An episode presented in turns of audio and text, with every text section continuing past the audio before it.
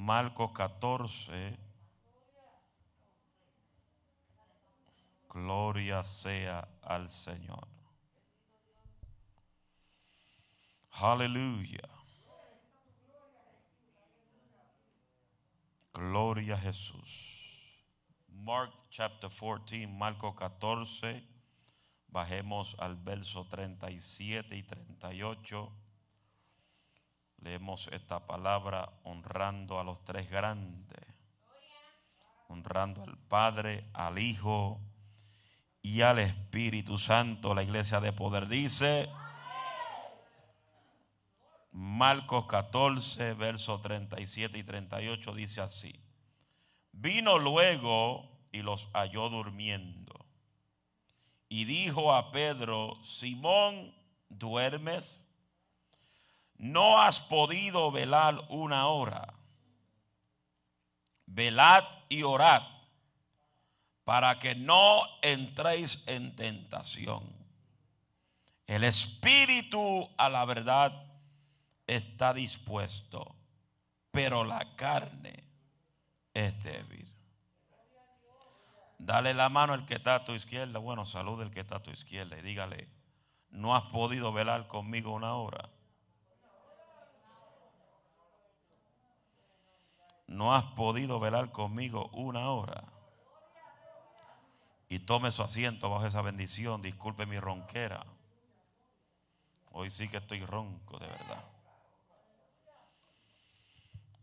Aleluya no has podido velar conmigo una hora. Hmm, ¿Qué pregunta? No has podido velar conmigo una hora. La Biblia nos habla que Jesús antes de ser crucificado. Dice el verso 32, vino pues a un lugar que se llamaba Getsemaní. Y dijo a sus discípulos, sentaos aquí entre tanto que yo oro. Y tomó consigo a Pedro, a Jacobo y a Juan y comenzó a entristecerse y angustiarse. Y les dijo, mi alma está triste hasta la muerte. Quedaos aquí y velad. Oiga bien.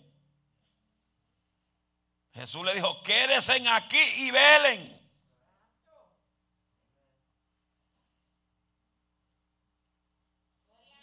Quédense aquí y velen.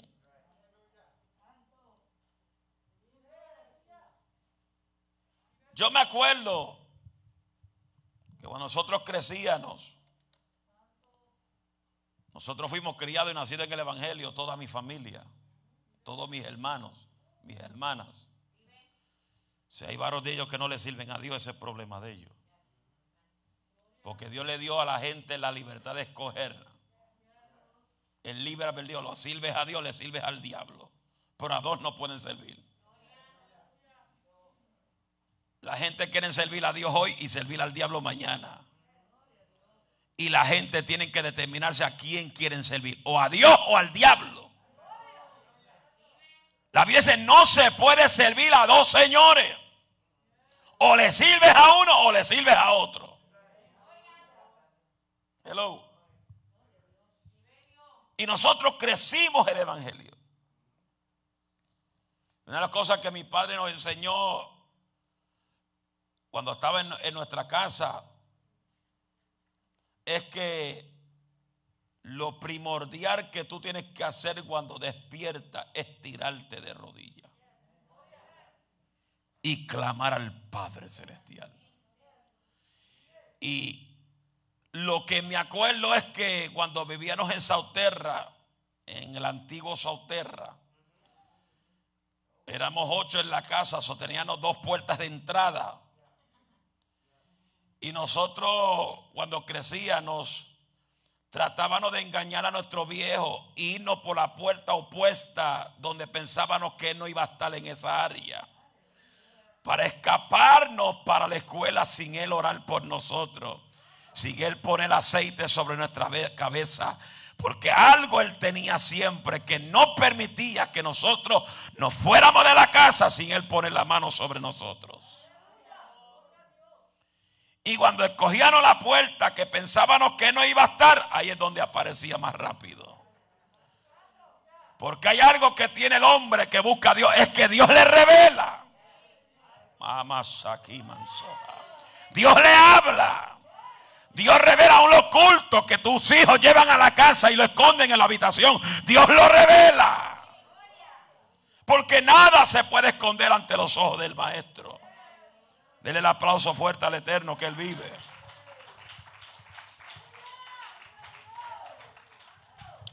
Y siempre, siempre, Él nos, hacía mucho énfasis de la importancia de la oración. De la importancia de buscar a Dios de verdad. Y eso es lo menos que la gente hace hoy. Le digo una cosa, amados hermanos. Hay gente que no están aquí hoy porque tienen pánico. Están negativos, pero tienen pánico. Pero yo pregunto, pregunto, ¿qué pánico tienen? Si puede estar arriba y abajo. ¿Qué pánico tiene si puede estar en las tiendas metido? ¿Qué pánico tiene si puede estar viajando por toda la ciudad? Lo que pasa es que lo que estamos viendo en este tiempo, lo que ha causado la pandemia en este tiempo, es que está graduando la espiritualidad de mucha gente en este tiempo. Y yo quiero que no me malinterprete, hay que cuidarnos, hay que tomar precauciones, hay que cuidarnos unos a otros, pero nosotros no podemos, aleluya, dejar de decir que hay un Dios más grande que la pandemia. O oh, si lo va a lavar, lávalo con fuerza, por favor. Que hay un Dios más grande que el problema. Que hay un Dios más grande que la enfermedad. Que hay un Dios más grande que el cáncer. Que hay un Dios. Amasamakai. Rebosanda. Que hay un Dios más grande que cualquier necesidad que tú tengas. Habrá gente que pueda alabar el nombre del Todopoderoso.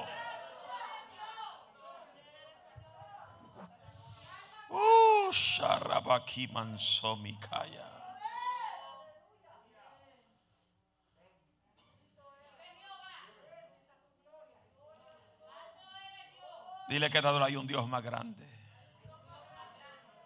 Uf, afile, afile. Rafael, hay un Dios más grande. Hay un Dios más grande que tu situación. Hay un Dios más grande, Lucy, que tu situación. Hay un Dios más grande, Sami, que tu situación.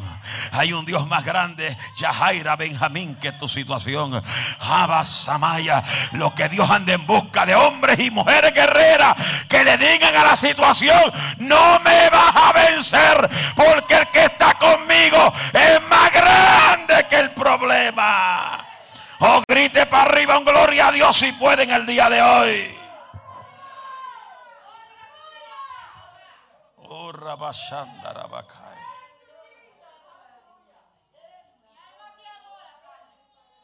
El apóstol Pablo en la carta de Tesalónica escribe a la iglesia este versículo de tres palabras. Orad sin cesar. Ese versículo yo creo que muchos creyentes ya no lo leen. Orad sin cesar. Dígame usted que está en medio de nosotros, ¿qué significa sin cesar? Continuo. All the time, todo el tiempo. Quizás dice, pero pastor, yo no puedo estar todo el tiempo de rodilla. Eso no lo dice el versículo. El versículo te identifica que tú tienes que estar en una conexión. Una conexión constante con el satélite del cielo que se llama Jehová. Se fueron, se fueron, se fueron. Hay gente que puede estar conectado todo el tiempo en el celular. Están conectados todo el tiempo en T-Mobile, en Spring, en Verizon en criqui porque están criqueados. My God, thank you, Jesus. En metro es porque van a coger el metro porque ya Dios los va a dejar a pie. Aleluya. Porque ponen el carro muchas veces primero que Dios y Dios le va a quitar los carros a dos o tres y meterlos en el metro. Alma mía, alaba a Dios. Pero cuando tú sabes al Dios que tú sirves, cuando tú conoces al Dios que tú clamas, cuando tú conoces al Dios que tú, aleluya, le entregaste tu corazón, le entregaste tu vida, cuando tú conoces a ese Dios, mire mi hermano, no hay nada de lo que Dios te ha dado te va a poner a ti prioridad de otra cosa, sino que sea Dios. Dios es primero. Dios es lo primordial de la vida del ser humano. Levante un gloria a Dios si puede.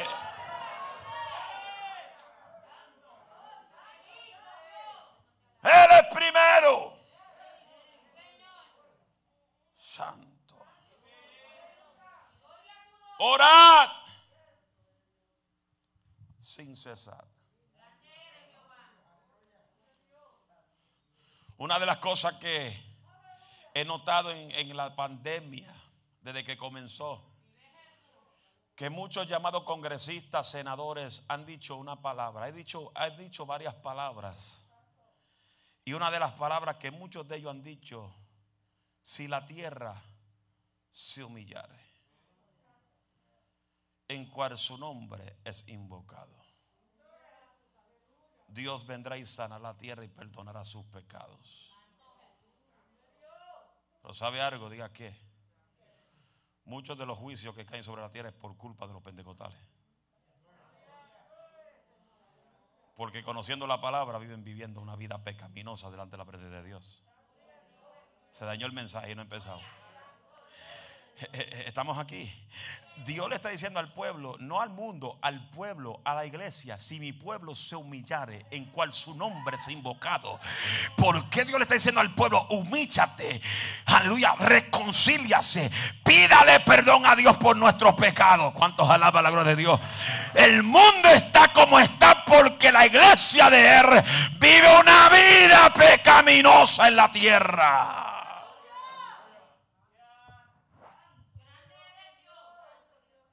¿Cómo, Alicia? Competencia en los ministerios. Competencia de pastores. Vamos a ver quién enseña mejor. ¿Quién más tiene mejor teología? Aquel no conoce mucha teología, so aquellos nos queremos compartir con ellos. Aquellos no son de nuestra organización, so aquellos nos queremos compartir con ellos. Yo me pregunto cuántas organizaciones van a entrar en el cielo. Oh my God y un pleito, una contienda. Si aquel abre y aquel cierra. Si aquel despierta y aquel está dormido. Mire, hermano, si aquel da culto, deje lo que dé culto. Si usted no da culto, ese es problema suyo. Y todo es una controversia, hermana Juana. Estamos como los políticos peleando como perros y gatos. El mundo perdiéndose y la iglesia también. Porque hemos perdido el enfoque número uno. Y el enfoque número uno es buscar a Dios mientras pueda ser hallado.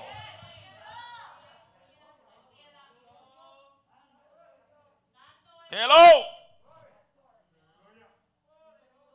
Y el apóstol Pablo dijo a la iglesia de Tesalónica, orad sin cesar. Orando en todo tiempo.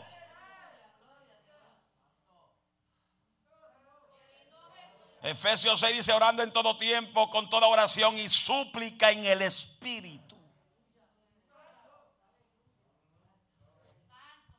¿Tú quieres victoria? Ora. ¿Quieres maravilla? Ora. ¿Quieres ver los problemas resolvados? Ora. Pero sí te voy a advertir algo.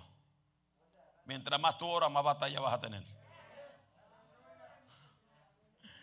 Mientras más tú ayunas, más el diablo se va a levantar. No ora, no ayuna, el diablo es tu amigo. Una vez vino alguien y me dice, Alicia, yo nunca tengo problemas, a mí nadie me hace la guerra. Yo le dije, comienza a orar y ayunar para que tú sepas. Pues está bien, voy a ayunar y orar. Y se metió a orar y ayunar. Al mes me llamó Alicia. Se levantó el diablo de casa. ¿Quién el diablo está usando? ¿A tu mujer? Sí, porque no está orando. Y como tú estás orando, el diablo la va a usar. Porque el diablo usa al que, que se quiere dejar usar. Hello. La oración es una necesidad. Si el mismo Cristo tuvo que orar, siendo humano y aún siendo divino. Porque aunque estuvo sobre la tierra, Él siguió siendo divino. Siguió siendo perfecto. Si Él necesitaba orar, ¿cuánto más tú y yo?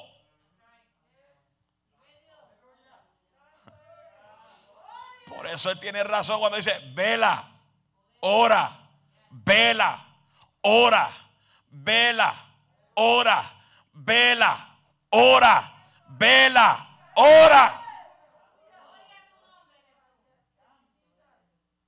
La oración es una necesidad en la vida del creyente para tener una vida victoriosa y triunfante.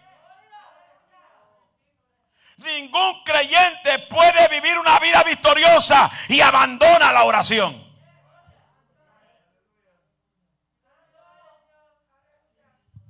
Imagínense.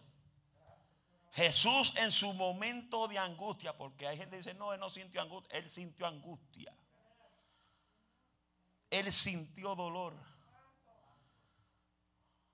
Tú lloras, él también lloró. Jesús en su angustia cuando estaba cerca de padecer en la cruz, escogió a tres discípulos más cercanos a él que le acompañara a orar. Usted dice, hermano, quiero un grupo que se una conmigo orar el martes. Y es cuando más la gente falta. Yo, yo, me pregunto cuando Dios permita cuatro pandemias al instante caer sobre la tierra.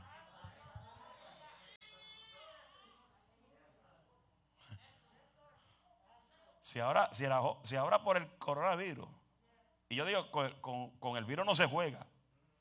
Pero si con el coronavirus la gente están asustada. Imagínense cuando Dios permita varias plagas más en la ciudad.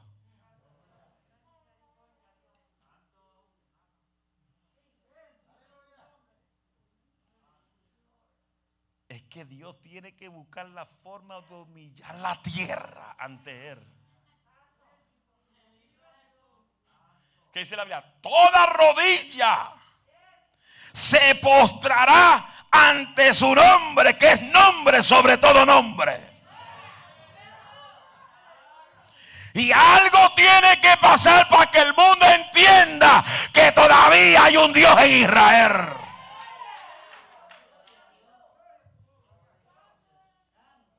Pero es triste decirlo, Rubén. Es triste decirlo que gente de muchos años en el Evangelio se le ha notado la muerte espiritual en la vida de ellos. Jesús en su angustia escogió de sus discípulos a tres para que lo acompañara a orar. La Biblia nos cuenta que cuando él vino donde estaban los tres discípulos, los halló durmiendo. ¿Cuánta gente están durmiendo hoy? Oh my God, Jesus. ¿Cuánta gente vive durmiendo hoy? En el sueño de la indiferencia. Cuando Efesios capítulo 5, verso 14, vamos a si ese es versículo para que nadie me diga, ay, el pastor se equivocó. Chamagua, échate agua. Aleluya. Efesios 5, ve, me equivoqué, dije el 4, pero es el 5, 14, donde dice, despiértate tú que duermes. Y levántate de los muertos y la luz de Cristo te alumbra. La luz de Cristo no alumbra gente muerta, vacía, sin poder, sin interés de buscar a Dios. Estamos aquí todavía. Dios, Dios, Dios es un Dios tan caballeroso. Donde tú lo quieres, Él entra. Donde no lo quieren, Él no mete la nariz.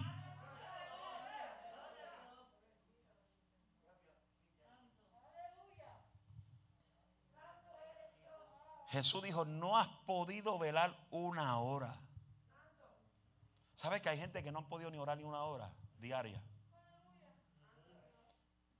¿Y qué pasa? Jesús dijo, velad y orad para que no entréis en el espíritu a la verdad está dispuesto, pero la carne,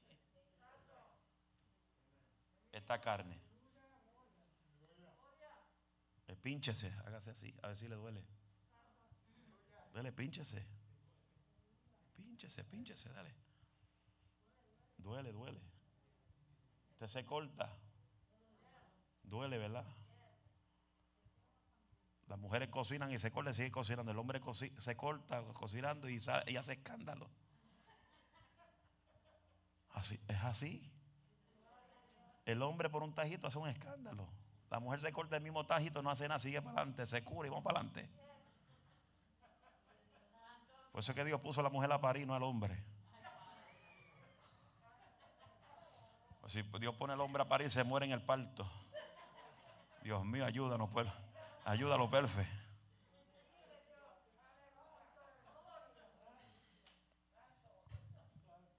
Velá y orar. Esta carne no quiere buscar a Dios. Esta carne lo que quiere estar viendo Netflix, Hulu, televisor, película deporte todo el día.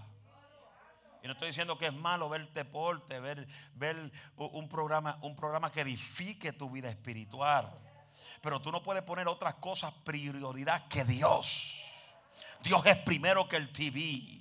Dios es primero que Netflix. Dios es primero que Hulu. Dios es primero que el equipo de pelota. Dios es primero que el equipo de fútbol. Dios es primero que el equipo de baloncesto. Dios es primero. Dios es primero que la esposa.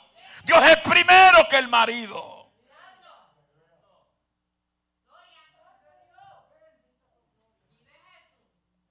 A veces mi esposa está orando y yo vengo, la toco así en el hombro a ver qué hace. Y me mira, estoy orando. Yo, ok. Y yo estoy probando a ver qué, qué hace. Está arrodillando y yo brinco en la cama, doy vuelta así a ver si dice algo. Se está ti quieto que estoy orando.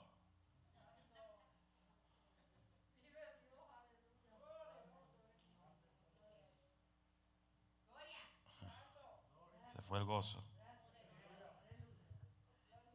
Por eso la herramienta número uno para el éxito en Dios es vivir una vida de oración.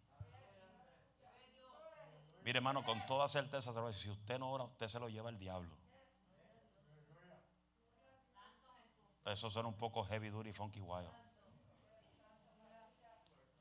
Número dos, vemos a Jesús que le reclama a Pedro y con asombro entristecido le preguntó, Simón, ¿duermes? ¿No habéis podido orar ninguna hora? En otras palabras, Jesús estaba reprendiendo a Pedro por estar dormido y no haber podido orar ni una hora con él. Y le amonestó diciendo, en estos momentos difíciles, cuando mi arma está cargada, cuando les he compartido que voy a ser entregado y voy a sufrir en la cruz del Calvario, ustedes mis discípulos más cercanos no pueden estar conmigo orando.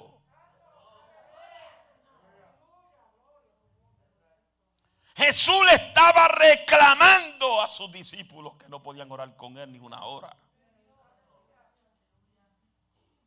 Para nosotros, sin embargo, estas palabras duermes no ha podido velar ni una hora puede significar un reproche abierto cuando anteponemos cualquier otra cosa, prioridad ante la oración.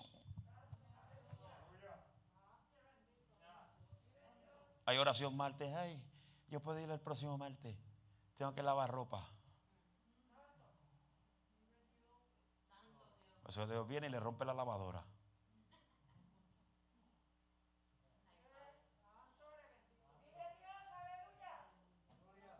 Se fueron. No ponga nada prioridad que no sea Dios y la oración. Si usted se fija, oiga esto, si usted se fija, que eran tres discípulos la cual Jesús se llevó para que oraran con él. Pero Jesús solo le puso atención a uno, a Pedro en particular.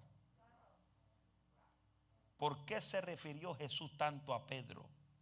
Específicamente cuando los tres estaban durmiendo. Muy sencillo. Pedro estaba por pasar por una de las experiencias más amargas de la vida de él. ¿Cuál, cuál decisión amarga? De negar a Jesús. Y muchas veces nosotros con nuestras acciones negamos a Jesús. Ay, ay, ay, ay, ay, ay. Santo. Muchas veces nosotros con nuestra actitud negamos a Jesús.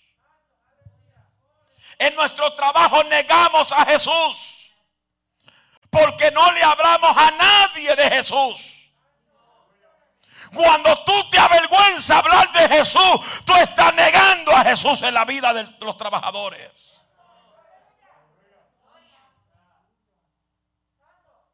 Jesús enfatizó tanto en Pedro porque Pedro iba a confrontar por una decisión amarga en su vida. Él había manifestado con mucha seguridad que jamás lo haría tal cosa cuando Jesús le dijo que al cantar el gallo tres veces me negaría.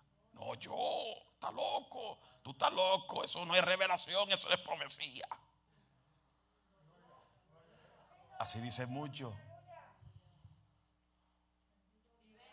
Mira, hay tanta gente que, le han dado profecía y como quiera niegan a Jesús.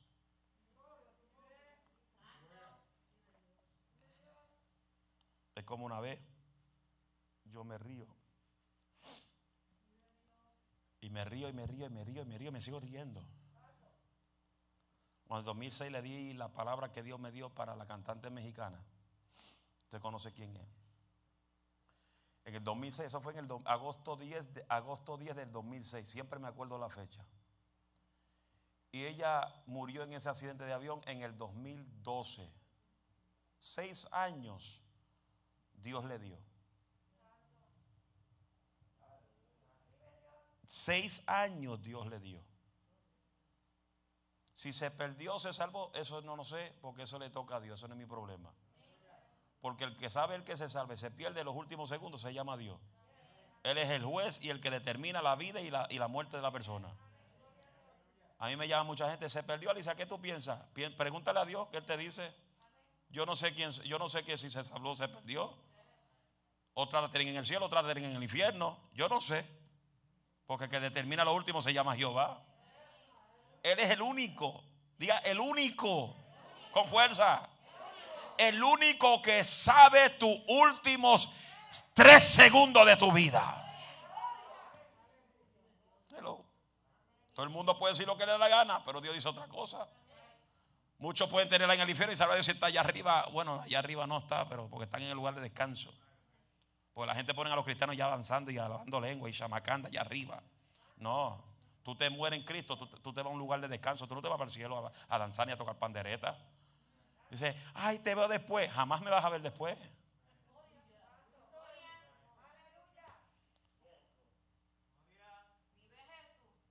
¿Te quieres reunir con tu familia? Busque a Dios. Yo no voy a reunir con la familia mía allá arriba.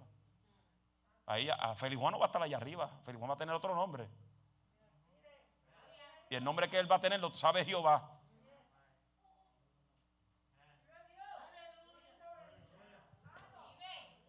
Se fue el gozo.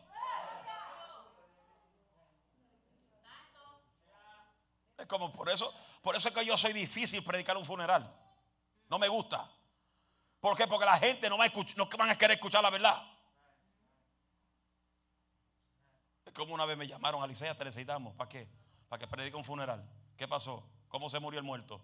Se pegó un tiro. O sea, se, suicidó. Yo no voy para allá. Yo no lo voy a meter al cielo. ¿Usted lo quiere meter al cielo? Yo no. Y para yo levantar un, merecumbe allí en el funeral, mejor no voy. Voy y los acompaño. Pero predicarle y llevarlo para el cielo, no. Nosotros la gente quiere meter a todo el mundo en el cielo. Te mueres una sobredosis y estás en el cielo. Te mueres siendo brujo y santelo, estás en el cielo. No.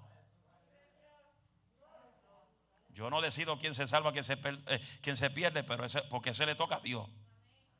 Pero hoy en día todo el mundo quiere meter a todo el mundo en el cielo. Se fue el gozo. Y se murió la mexicana en el avión, accidente de avión. Y muchos llamados pastores, evangelistas, cogieron el video, lo postearon en Facebook y pusieron la parte de arriba, falsa profecía, falso profeta. Y yo miraba todo eso. Y pastores de Lija y Bali también. Por eso uno de ellos, sin mencionar nombre, hacía actividades todos los veranos al aire libre. Por ahí, por la Union Boulevard, por ahí, por esas calles, un parque que había por ahí. Y ese día, eh, eh, en uno de esos cultos, se antojó invitar al viejo mío, hace como unos par de años atrás. Y como yo sabía que él fue uno de los que me dijo falso profeta por Facebook, mi papá me invitó y dije, no, yo no voy para allá, yo no creo ver a ese hombre. Si yo lo veo, se lo voy a gastar en la cara. Y más se iba a predicar allá afuera. No, pero vente, acompáñame. Yo estaba bien. El altar eh, estaba como a cruzar la calle, donde está el building rojo, a cruzar la calle, y yo me quedé como acá atrás, debajo de un árbol. Y mi papá se fue más para adelante con dos o tres. Creo que Poli estaba ahí también. No me acuerdo quién más estaba ahí. Y papá le señala al pastor, mira, ahí está mi hijo, el evangelista Moisés Alicea. Ven para que lo salude. Y yo vi que ellos venían. A mí se me levantó la ira santa por dentro. Oh my God. Yo dije, ¿para qué el viejo me lo está trayendo para acá? Y él me llamó falso profeta en Facebook. Y cuando me ve y me saluda, me dice, Dios te bendiga, profeta de Dios. Y yo lo miro y le digo, brother, verdaderamente que la hipocresía te ata. Y yo me llevé un snapshot del video cuando lo posteó, porque ellos lo borran después, postean y después borran, porque son bien sinvergüenza. Pero antes de que lo borré, yo le saqué snapshot a todos los que me criticaron. Y yo le digo, usted me llama profeta ahora cuando aquí me llamo falso. Usted es un hipócrita.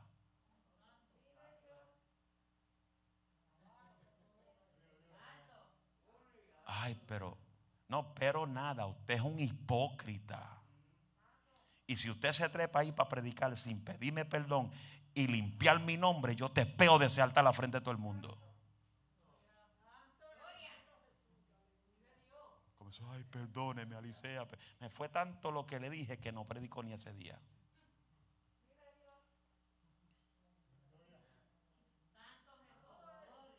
Porque yo creo que a ti te pueden dar profecía. ¿A cuánto le han dado profecía? Levanta la mano. Todo el que ha recibido profecía. Dios te da profecía. Dios usa a cualquiera para profetizarte. Pero lo que Dios te profetiza no viene al cumplimiento de la palabra si usted no lo pone en acción.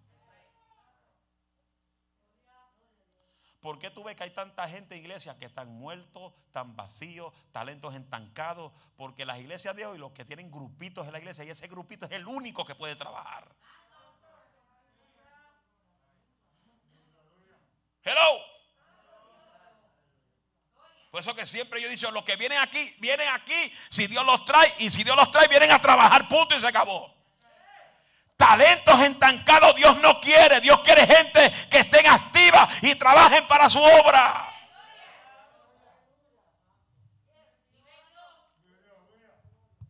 Seis años Dios le dio a esa mujer.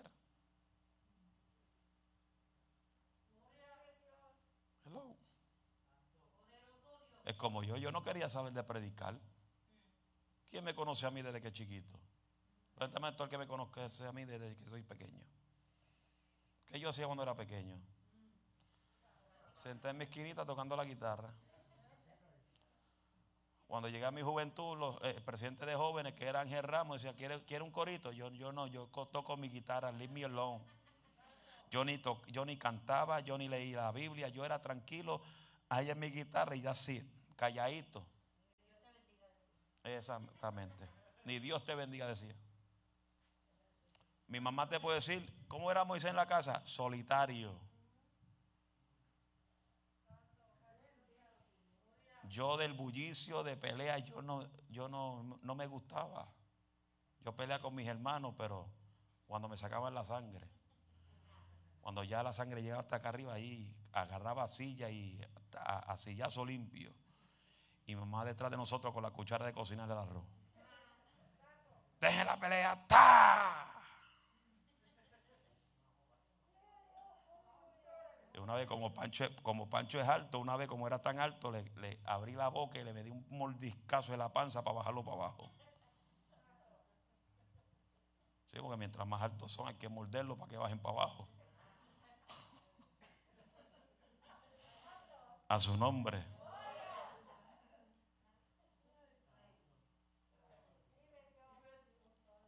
Jesús le dijo a Pedro, velad y orar. ¿Para qué? Para que no entren en tentación. La tentación le va a llegar a todo el mundo. Levante la mano todos los que no son tentados aquí. Gracias, Señor, porque ya iba ahora para que se muera. Levante la mano todo el que es tentado aquí todos los días. Todos los días. Todos somos tentados. Tentación es pecado. Tentación es pecado. ¿Sabe cuando la tentación entra al pecado? Cuando tú cedes a las ofertas de la tentación. Porque yo quiero, quiero que te entiendas, las ofertas de la tentación vienen en un plato de oro bien bonito. El diablo te pone las cosas bien bonitas. Pero cuando tú caes en la tentación, tú vas a ver que lo que causó que tú caigas es tu desconexión con el Padre Celestial. Porque yo soy de lo que digo que el que cae en pecado es porque le da la gana.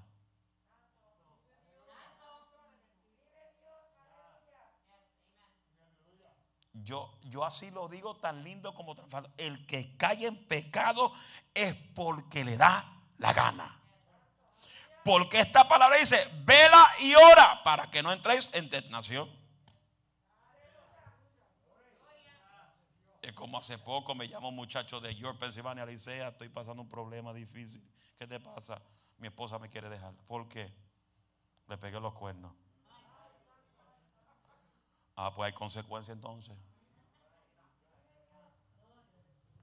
Lo que tú fuiste a buscar por cinco minutos en la calle lo tenías en la misma casa.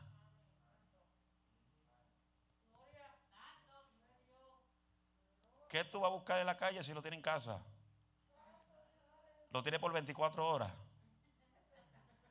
Lo único no sea abusador. Si está enferma, déjala tranquila. Porque hay gente, hay hombres que son demasiado exagerados. Que aún en el momento de la luz roja de la mujer también quieren estar con ella. Son puercos.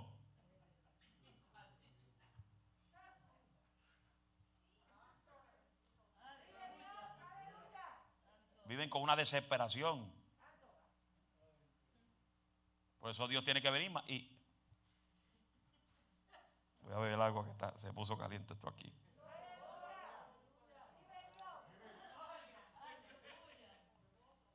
Le da una opción de, de para, parálisis.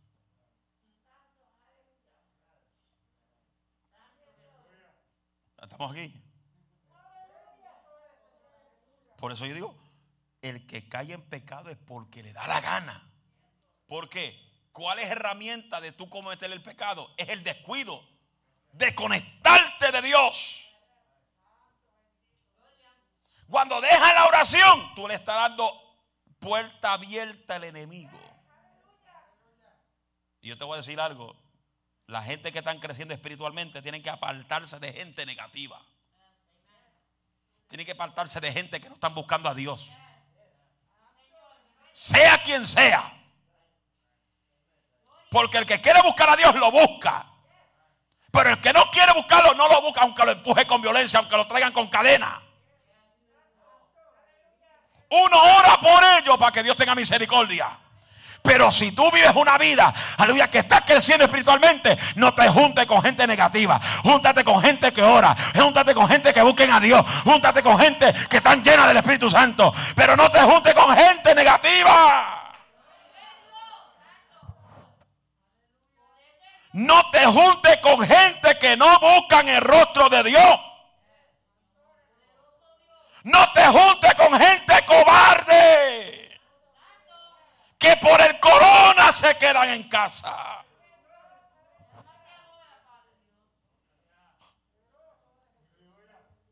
Alábalo, alábalo que más me están escuchando a través de Facebook Live.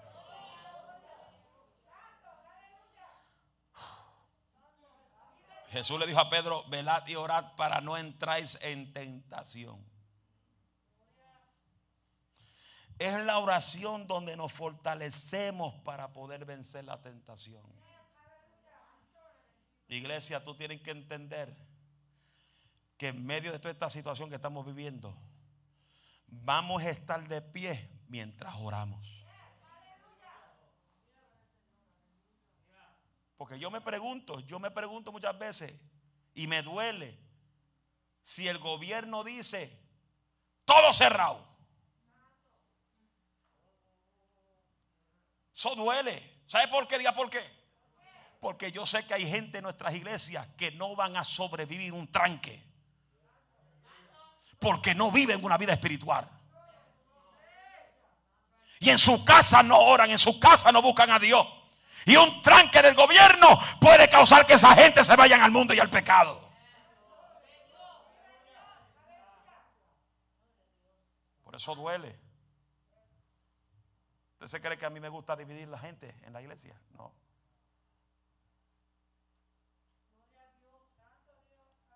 Hello.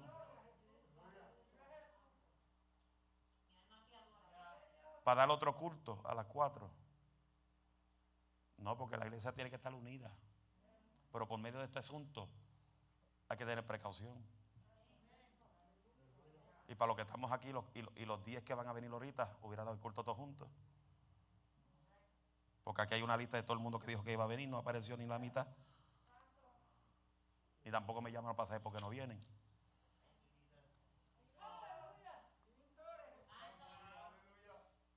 Eso se llama personas irresponsables. Personas que no tienen palabra. Dice que nuestro sí sea así, nuestro no sea no. Se fue el gozo. Número tres, con este término. Jesús nos advierte que aunque el Espíritu siempre está dispuesto para buscar a Dios, la carne se opondrá. ¿Cómo se opone la carne? Se opone según está tu estado, tu estado de ánimo. Si estás triste, si estás cansado, si estás frustrado, siempre les, va a decir que no a la oración. Bueno, en este tiempo es donde más yo he donde más yo he estudiado Biblia. Porque yo sé que lo que se sigue aproximando sobre esta tierra no es fácil.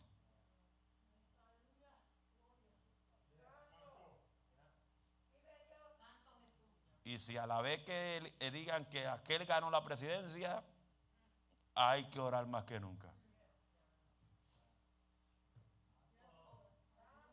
Jesús mismo nos mandó a orar. Él mismo nos dio un ejemplo de una vida de oración. Hello. La Biblia nos habla constantemente que Jesús iba al monte a orar y pasaba las noches orando y se retiraba para orar. Por eso la Biblia nos enseña, a un aposento en tu casa. Cierra la puerta de tu habitación. Clama ahí en tu secreto. Y cuando salgas en público, Él te respaldará en público. Tu secreto, la oración en secreto, es lo que va a reflejar lo que tú eres en público. Por eso Jesús fue llevado al desierto por el Espíritu. ¿Para qué? A comer. hay gente que come, come más arroz con gandules que lo que oran. Hay gente que dicen, hay ayuno. Y se meten el desayuno primero antes de venir a ayunar. Dice, hay ayuno, no, el pastor dijo que hay desayuno. Hello.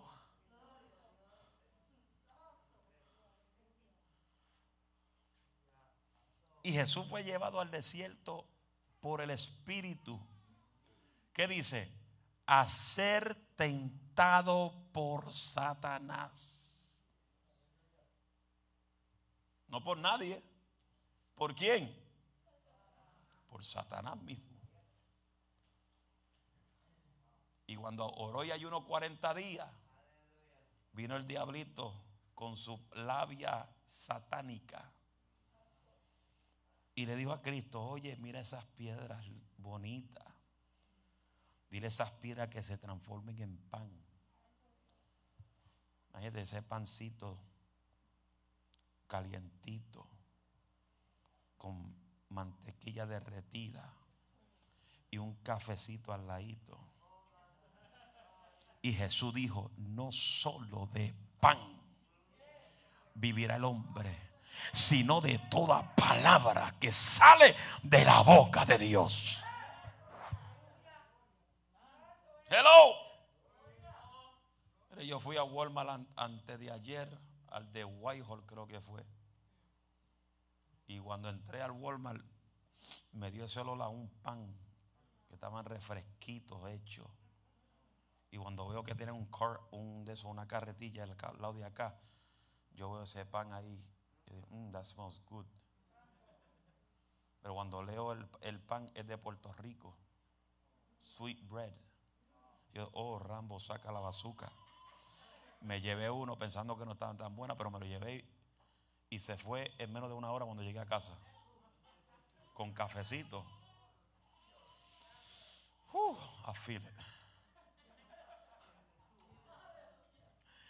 Pero Jesús le responde al diablo, no solo de pan vivirá el hombre, sino de toda palabra que sale de la boca de Dios. Hello. En la misma oración de Mateo 6 que dice, aleluya, eh, Mateo 6, cuando Jesús dice la oración, Padre nuestro que estás en los cielos. Santificado sea tu nombre.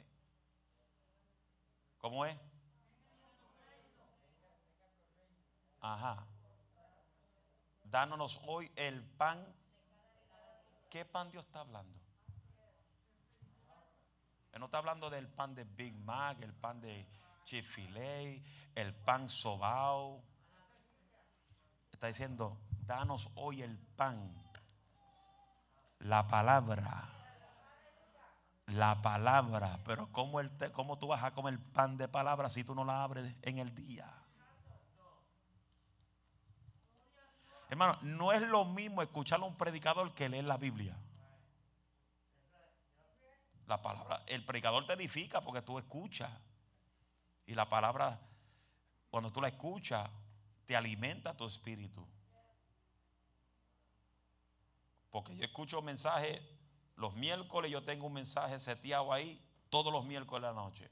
Los domingos a las siete y media estoy centralizado en casa, sentado, apago mi celular y estoy escuchando un pastor predicar, alimentando mi fe. ¿Qué dice el apóstol Pablo? La fe es por el oír. ¿El oír qué? cuando yo salgo de aquí de predicar, predicado dos mensajes, tres mensajes, ahora son tres mensajes. Voy a casa y me siento a escuchar un mensaje. Y me alimento mi fe. Danos hoy el pan de cada día. Cada día tiene que estudiar la Biblia. Si Jesús, quien era Dios, necesitaba orar, esto nos dice claramente la importancia que es la oración en la vida de cada uno de nosotros. Quizás por tus muchas ocupaciones, quizás tú por tanto que trabajas, si descuida la oración, comienza a entrar en tu vida lo que se llama el desánimo. El desánimo se puede transformar a una depresión. Hello. Por eso es muy importante que tú entiendas con esto cierro que la oración es la herramienta número uno para que tú sobrevivas en medio de cualquier pandemia que toque esta, esta tierra. ¿Estamos aquí? No has podido velar una hora. Mire qué tan bueno Dios. Dios nos regala 24 horas en el día.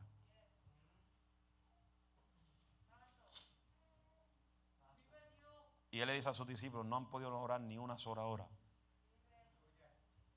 De 24 horas que le doy. Ni una hora.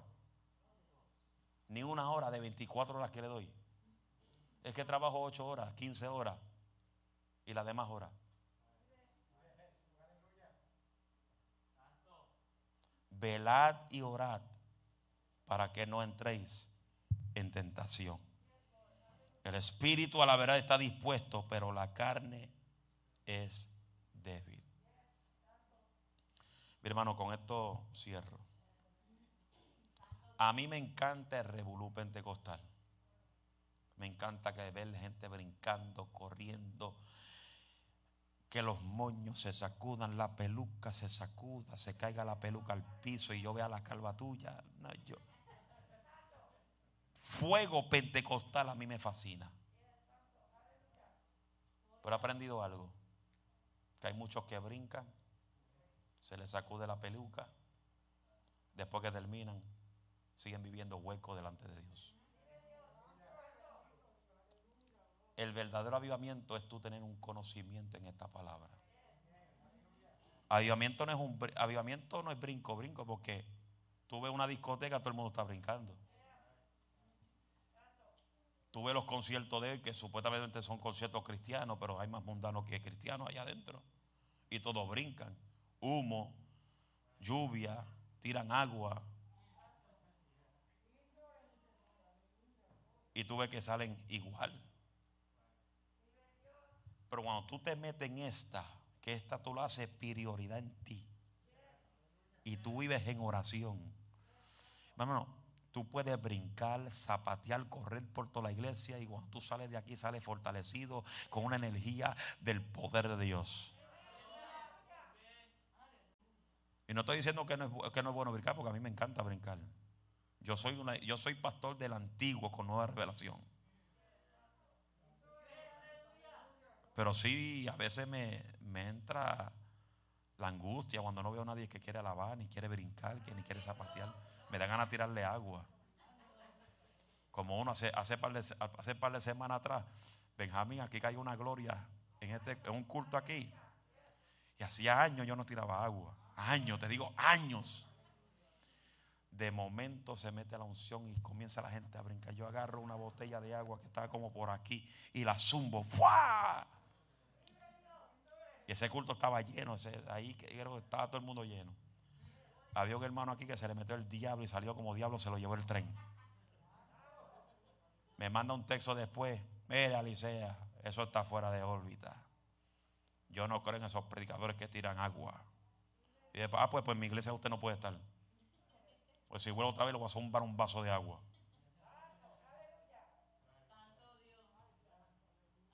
Yo me acuerdo La primera vez, y eso nunca se me va a olvidar, comenzando el ministerio como 20 años atrás, la primera vez que se me metió esa unción de tirar un vaso de agua.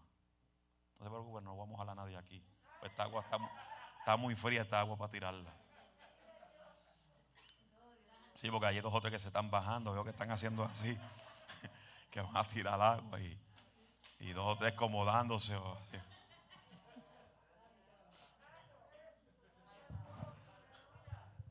Y la primera vez que se me antoja tirar un vaso de agua fue en Ceiba, Puerto Rico, en la iglesia del pastor Héctor Tolentino, que él estaba en, una, en un camp, en una... No tenía la iglesia, la iglesia estaba edificada, pero en, cemento nada más. Estaba construyendo la iglesia, pero él tenía este, no, un trailer, un camper, un trailer como iglesia. Tenía como tres juntos y había como ciento y pico de personas allá adentro. Y ese día yo prediqué.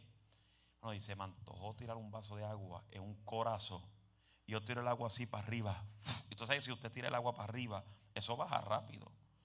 Yo vi esa agua que comenzó a flotar en el aire. Y yo dije, ay Dios mío. Iba suavecito sobre encima de todo el mundo. Y de momento en el aire yo vi que el agua se transformó en aceite. Y comenzó a caer sobre la gente. Hermano, ahí fue un revolú pentecostal de una hora y media gente brincando, corriendo. Yo dije, Dios mío, aquí yo no puedo más. Y las personas testificaban semana después que cuando esa agua cayó sobre la gente en forma de aceite, vieron siete palomas que cubrieron la iglesia. Y cuando me testificaron eso, yo dije, no, yo voy a tener que seguir tirando agua porque eso está terrible. Eso, está, eso es fuego. Sammy, alaba lo que vive.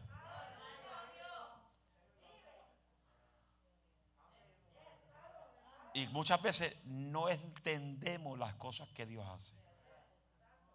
Porque hay cosas que Dios hace que no las entendemos. Y pasarán años y no las vas a entender. Y lo que pasa es que Dios no quiere que tú lo entiendas. Sino que tú entiendas entrar en obediencia. Porque la obediencia a la palabra y a Dios va a traer resultado a tu favor. Toda desobediencia trae consecuencia. Todo pecado trae consecuencia. Pero toda obediencia a Dios y a la palabra, lo que te trae a ti es bendición hasta que sobreabunde sobre tu casa. Dele ese aplauso y póngase sobre sus pies en el día de hoy. A su nombre. Padre, te doy gracias por esta palabra. No a nosotros, oh Jehová, no a nosotros, sino a tu nombre sea toda gloria y toda honra. Gracias por cada uno de los que estamos aquí. Si hay alguien aquí que desea reconciliar su vida con Cristo, aquí está el altar. Si hay alguien aquí que desea entregarle su corazón a Jesús, aquí está el altar. Él es el único camino, la única verdad y la única vida. Y nadie podrá ir al Padre sino a través de Jesús. Si no hay nadie, si hay alguien enfermo, que padece de alguna enfermedad, levante su mano ahí donde estás. Si hay alguien que padece de alguna enfermedad y le quiere al Señor. Usted no necesita que yo ponga mi mano sobre usted. Aquí la mano más poderosa se llama Jesucristo. Y donde envía la palabra, Él hace maravillas. Padre, todo el que tenga la mano arriba, sea aquí, sea en la casa, que están padeciendo de algún tipo de enfermedad. Yo declaro sanidad sobre los cuerpos. Oh Espíritu Santo, envío tu mano de sanidad sobre la vida de Polo.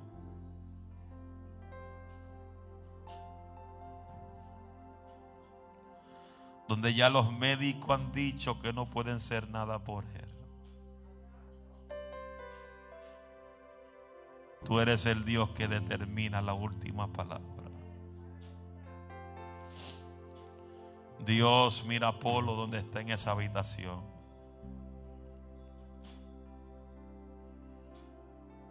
Tú sabes, Dios, que Él te ama con todas sus fuerzas.